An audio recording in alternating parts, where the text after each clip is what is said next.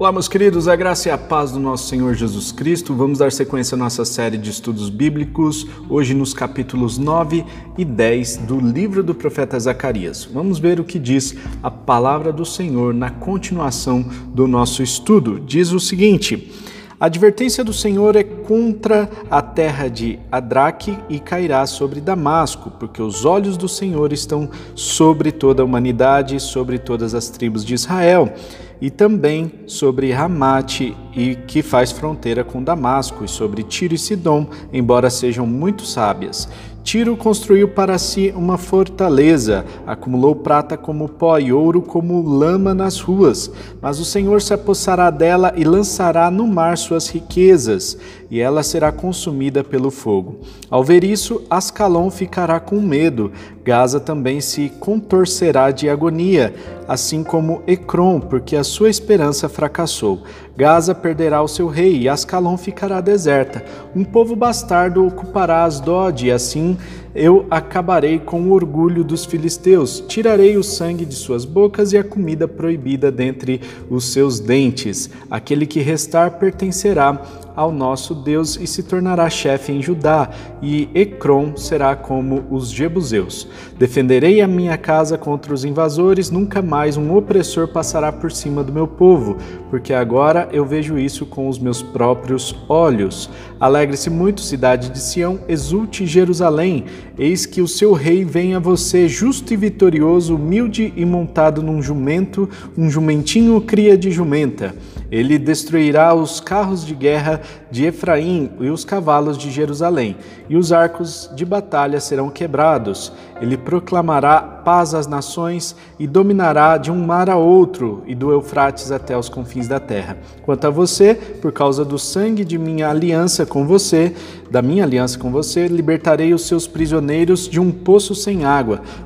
Voltem à sua fortaleza, ó prisioneiros da esperança, pois hoje mesmo, hoje mesmo anuncio que restaurarei tudo em dobro para vocês.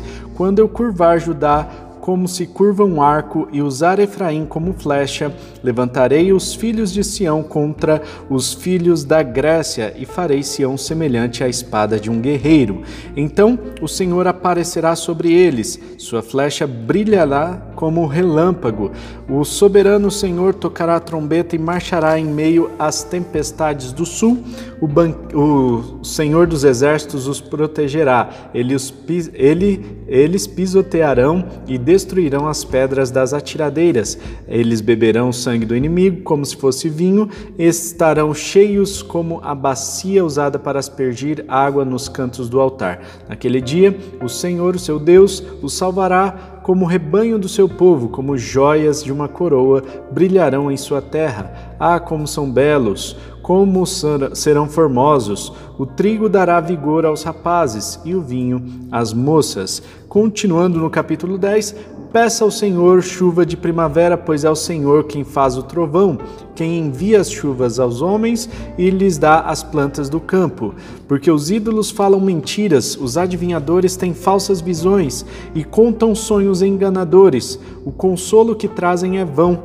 Por isso, o povo vagueia como ovelhas aflitas pela falta de um pastor. Contra os pastores acende-se a minha ira, e contra os líderes eu agirei. Porque o Senhor dos exércitos cuidará de seu rebanho, e o povo de Judá, ele fará dele seu vigoroso cavalo de guerra. Dele virão uma pedra fundamental e a estaca da tenda, o arco da batalha e os governantes.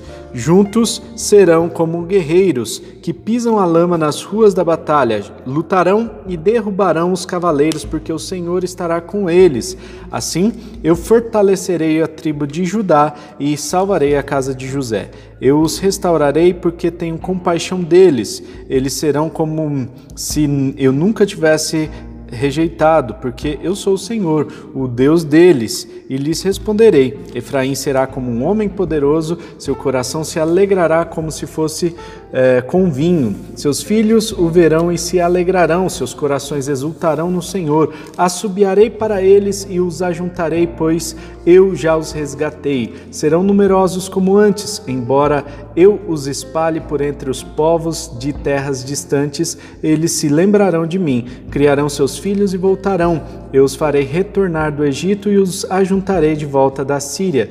Eu os levarei para as terras de Gileade e do Líbano, e mesmo assim não haverá espaço suficiente para eles. Vencerei o mar da aflição Ferirei o mar revoltoso e as profundezas do Nilo se secarão. O orgulho da Síria será abatido e o poder do Egito será derrubado. Eu os fortalecerei no Senhor, em meu nome marcharão, diz o Senhor. Meus queridos, nós vemos aqui esse trecho do livro do profeta Zacarias, um trecho bem messiânico. Nós vemos várias, vários indícios aqui que, é, que apontam para Jesus Cristo, né, para o Messias que haveria de vir. Já no começo do texto, nós vemos no início do capítulo 9 uma preparação tudo que aconteceu antes da vinda de Jesus Cristo na terra foi como uma preparação e, portanto, Zacarias já estava profetizando essa preparação de todo o planeta, tudo o que aconteceu, as guerras, uh, os governantes que estavam dominando, tudo isso foi preparado por Deus. Deus manda que seu filho venha na plenitude dos tempos, ou seja, tudo converge em Cristo, para que em Cristo tudo se faça novo e comece uma nova história na, uh, escrita aí na, na história da humanidade. Né? Então, nós vemos que tudo isso muda com a vinda de Cristo e há esse ambiente de preparação para a vinda do rei de Sião. Nesse ambiente de preparação, nós vemos a descrição segundo o historiador Flávio Joséfo, da marcha de Alexandre o Grande ao redor ali de Jerusalém, conquistando toda aquela, todas aquelas terras ao redor de Israel. E portanto nós vemos que essa profecia aqui de Zacarias foi cumprida quando Alexandre o Grande conquistou todas essas terras ao redor. Mas nós vemos que Jerusalém foi protegida. É interessante observar que na história Jerusalém se revoltou contra o, o, Império Macedônio. Eles não estavam pagando os impostos como eles pagavam aos persas anteriormente. E por isso Alexandre o Grande ficou muito indignado, foi com muita ira para Jerusalém, em direção a Jerusalém, mas uh, um, o sumo sacerdote teve um sonho no dia antes de Alexandre o Grande entrar na cidade de Jerusalém. O sumo sacerdote teve um sonho, nesse sonho ele viu Deus, ele recebe né, essa ordem de Deus de que, é, que era para enfeitar a cidade, deixar a cidade muito bonita para a chegada de Alexandre o Grande. Quando Alexandre chega na cidade, ele vê todas as coisas bonitas, tudo organizado e ele fica com orgulho daquela cidade e ele não destrói a cidade. E nós vemos aqui que Deus protegeu essa cidade de uma forma inusitada, e esse é o cumprimento do versículo 8 aqui do capítulo 9. Esse sonho do sumo sacerdote fez com que. Ah, a história se cumprisse, né, com que a profecia fosse cumprida, nós vemos que Deus protegeu o povo de Jerusalém. Depois nós vemos aqui um indicador muito forte de que o Messias é, viveria ali na região de Jerusalém, viveria é, em Sião, e ali ele faria algumas alguns atos, né? Então nós vemos aqui é, esse humilde homem, né? Esse rei que vem de forma humilde. Os reis antigamente andavam nos cavalos, cavalos de guerras, né? Cavalos, é, às vezes até aquelas é, aquelas barracas né, que o, os escravos carregavam eles. Enfim, os reis tinham muitas pompas naquela época. Né? E aqui nós vemos um rei que vai vir de forma diferente. Ele vai vir montado num jumento, ele não vai vir com toda aquela pompa de rei daquela época. Ele vai vir de uma forma diferente porque esse rei tem uma proposta diferente. Esse rei que vai vir não tem uma proposta de guerra. E isso é muito interessante porque no versículo 10 diz que ele vai destruir todas as estruturas é, de Jerusalém, né, dos países vizinhos e tal, mas ele proclamará a paz às nações e ele dominará de um, de um mar a outro, ou seja, é, até uh, todo o ter, terreno conhecido daquela época será dominado por Jesus Cristo. E nós vemos que é, Jesus ele vem para estabelecer o seu reino, um reino de paz, que é um reino universal, um reino que é, está presente em todo o planeta. Nós vemos que uh, esse rei se diferencia de todos os outros reis da história da humanidade. O rei de Sião, o rei que viria, o Messias, ele vem para proclamar a paz, enquanto outros reis vêm para guerrear. Alexandre o Grande estava chegando ali para guerrear e logo depois Zacarias, na descrição aqui, claro, profética, né? Zacarias traz aqui a figura de um rei que proclama a paz, ele não quer guerra, ao contrário, ele quer paz. E essa paz será estabelecida de uma forma muito diferente. A primeira figura que aparece aqui é a figura de uma tempestade. Vai acontecer uma tempestade, talvez uma batalha, uma última batalha quando Jesus Cristo voltar. Nós, nós percebemos aqui que essa profecia é de duplo cumprimento, né? ou de múltiplos cumprimentos, né? mas nesse caso aqui é, é um, tem um cumprimento imediato, é, já foi cumprida lá nos tempos em que Jesus vem à Terra e estabelece seu reino, mas também se cumprirá quando ele estabelecerá o seu reino é, o seu governo é, milenar. Né? Então, nós vemos aqui a importância de nós entendermos essa, esse já e ainda não. Né? O já se cumpriu, mas ainda não se cumpriu de forma completa e nós precisamos entender que Jesus Cristo vai vir para estabelecer esse reino de uma forma completa, um reino de paz.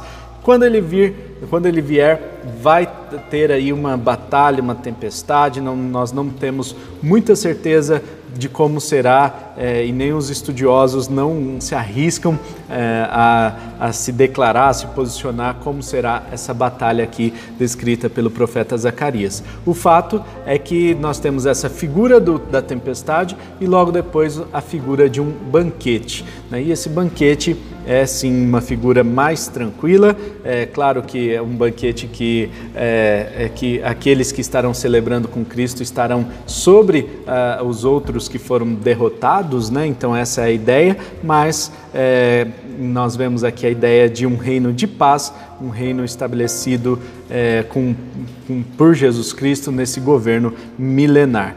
Já no capítulo 10, nós vemos a, a figura aqui de, de dois pastores, né? E é apresentado aqui Deus como sendo o pastor do povo de Israel, já que a, a, a liderança do povo antigamente, né, os pastores daquela época, eles estavam se corrompendo.